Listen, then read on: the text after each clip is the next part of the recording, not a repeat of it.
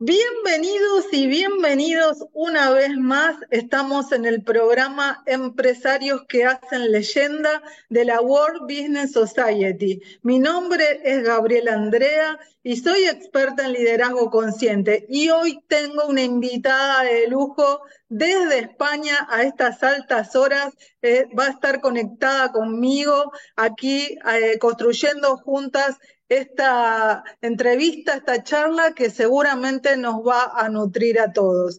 Así que voy a compartir pantalla para contar un poco quién es Nuria Martín.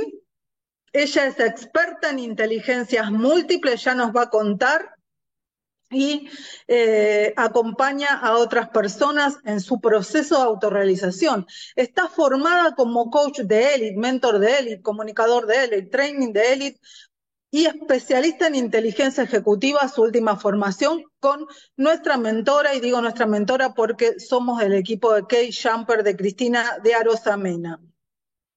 Ahora ella ya nos va a contar también que es la Head Manager de la Escuela Internacional de Arquitectura Personal, que también está bajo el paraguas de K-Coaching Internacional de Cristina Rosamena. Así que eh, voy a dejar de compartir y le vamos a dar la bienvenida. Buenas noches, Nuria Martín. Buenas noches, querida Gaby, ¿qué tal? ¿Cómo estás? Hola, ¿cómo estás, Nuria? Pues encantadísima de estar aquí hablando contigo y agradecida de la invitación y de que hayas pensado en mí. Bueno, primero que nada, la agradecida soy yo por estar acá compartiendo a estas altas horas de la noche en España.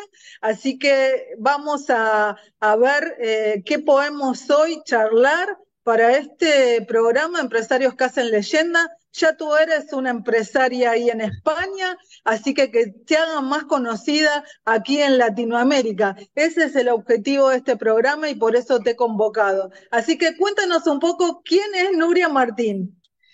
Muchísimas gracias, Sol. Bueno, pues Nuria Martín, primero soy mujer, como se puede ver.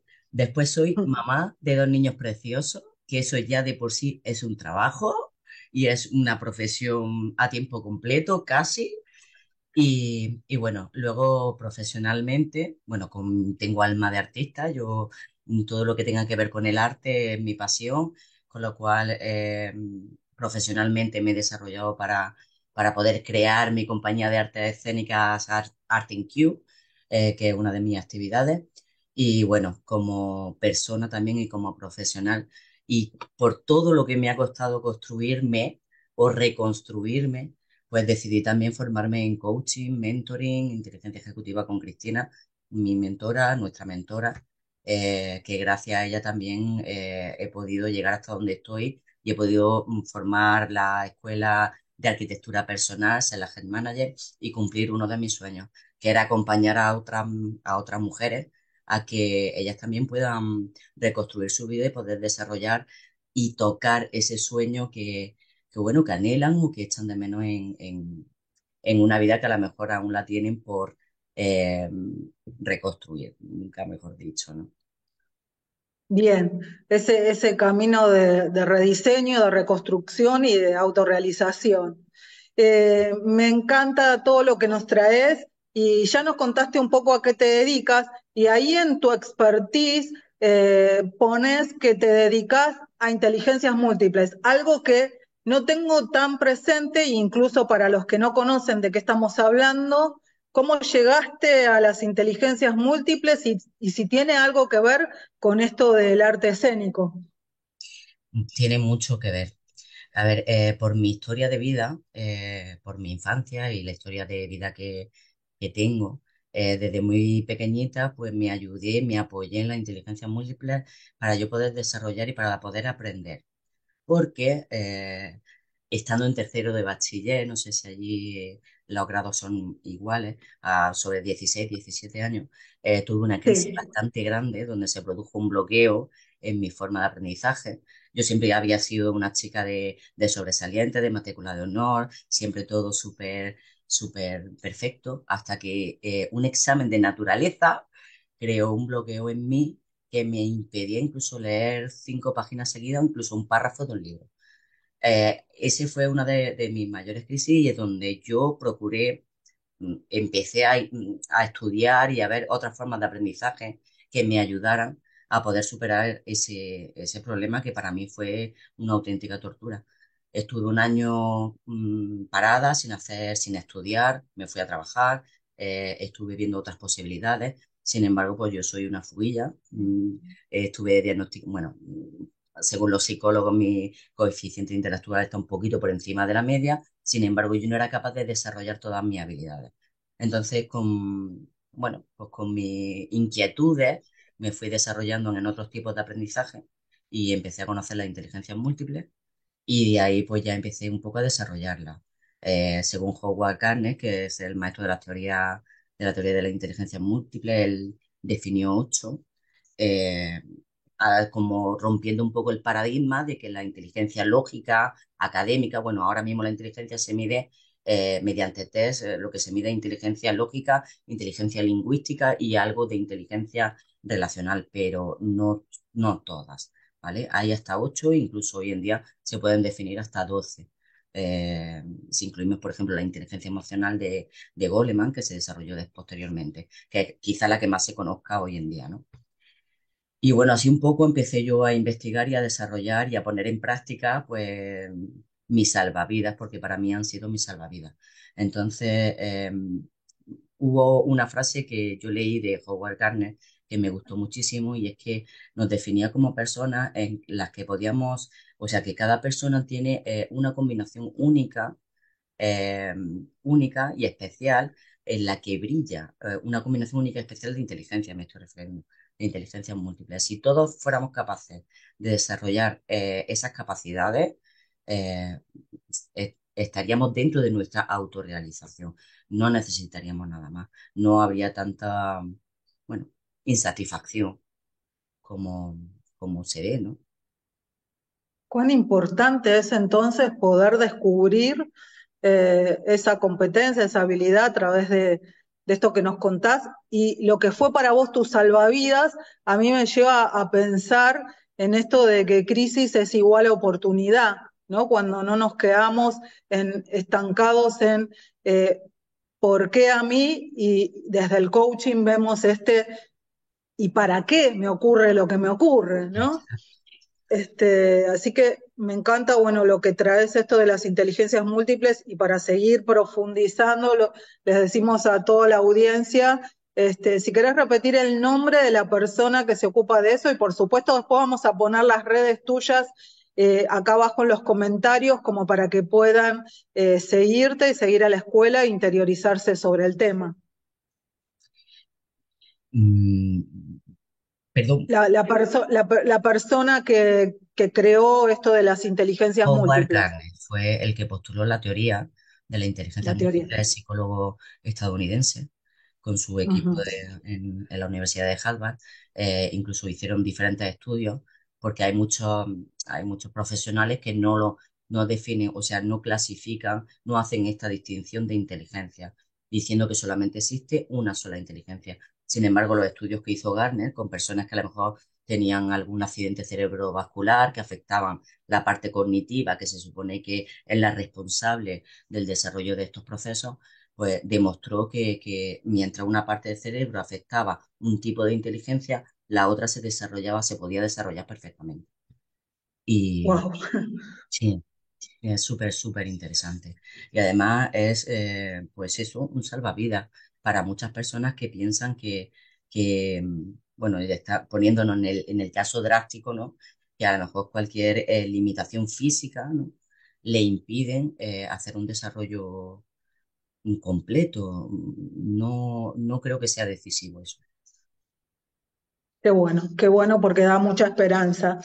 Y contame entonces, como Head Manager de la Escuela Internacional de Arquitectura Personal, eh, ¿cuál es la misión de la escuela y, cuál es tu programa, eh, que nos cuentes un poco más sobre eso. Bueno, la misión de la escuela es, pues eso, acompañar a otras mujeres como yo, que habiendo pasado alguna circunstancia o alguna experiencia de vida que haya sido un poco destructiva, de las que yo he pasado muchas y por eso soy la head manager, porque creo que la experiencia es un grado y creo que, que estamos aquí para aportar y para colaborar. Pues ayudarla a eso, a superar eh, limitaciones. Eh, cuando hablo de arquitectura personal siempre pongo el símil de la arquitectura, ¿no? Entonces eh, decimos muchas veces que es liberar esos cimientos que muchas veces los tenemos condicionados ¿no? Por todo lo que hemos vivido a lo largo de nuestra vida, limpiarlos un poquito, sanearlos, reconstruirlos, porque nuestro cimiento es la base de nuestro ser y donde sustentamos toda nuestra vida. Entonces, una vez que eso ya, ya está eh, reconstruido y está fuerte, eh, a partir de ahí empezar a construir acción por acción, pues esa vida de la que siempre han soñado. De hecho, los beneficios de nuestra escuela están basados en los principios básicos de la arquitectura, eh, que siempre me acuerdo de Vitruvio, que es la, belleza, la firmeza y la utilidad. ¿no? Entonces, imagínate que en nuestra propia vida nos podemos traer esos beneficios también para nuestra reconstrucción personal, firmeza en cuanto a solidez personal, eh, belleza en cuanto a poder descubrir cuál es tu propósito, desarrollar esas capacidades para adquirir las habilidades para poder mm, vivir en tu propósito y luego la utilidad, si todo esto lo, lo, hacemos un cóctel y ayudamos a que otras personas puedan también, aportamos nuestro granito de arena para que otras personas puedan también hacer su, su auto, mm, se puedan autorrealizar, ¿no? Se puedan autorreconstruir, pues.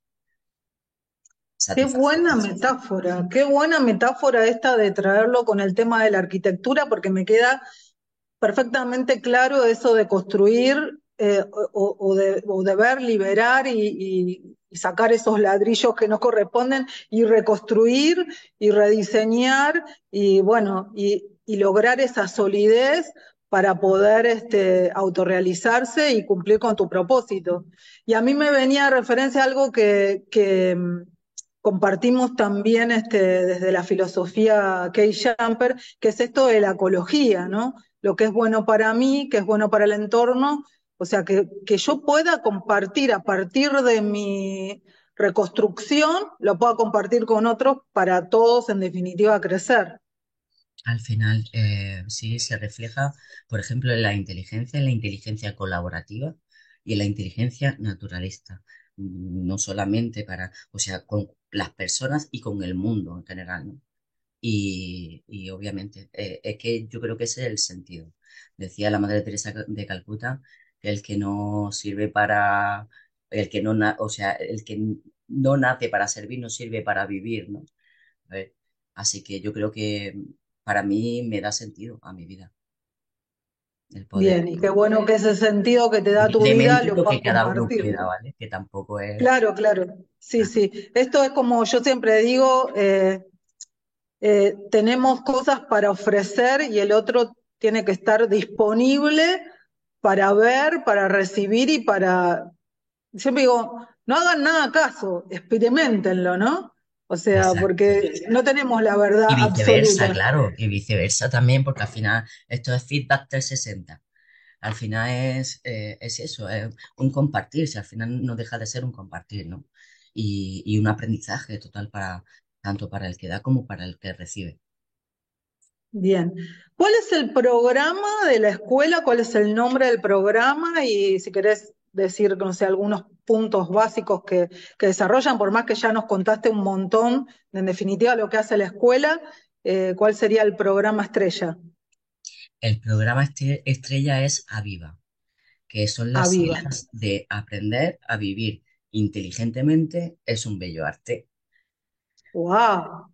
La por ejemplo, sí. Y, bueno, eh, Aviva pues es una ruta, es un mapa de, bueno, de reconstrucción, de autorrealización.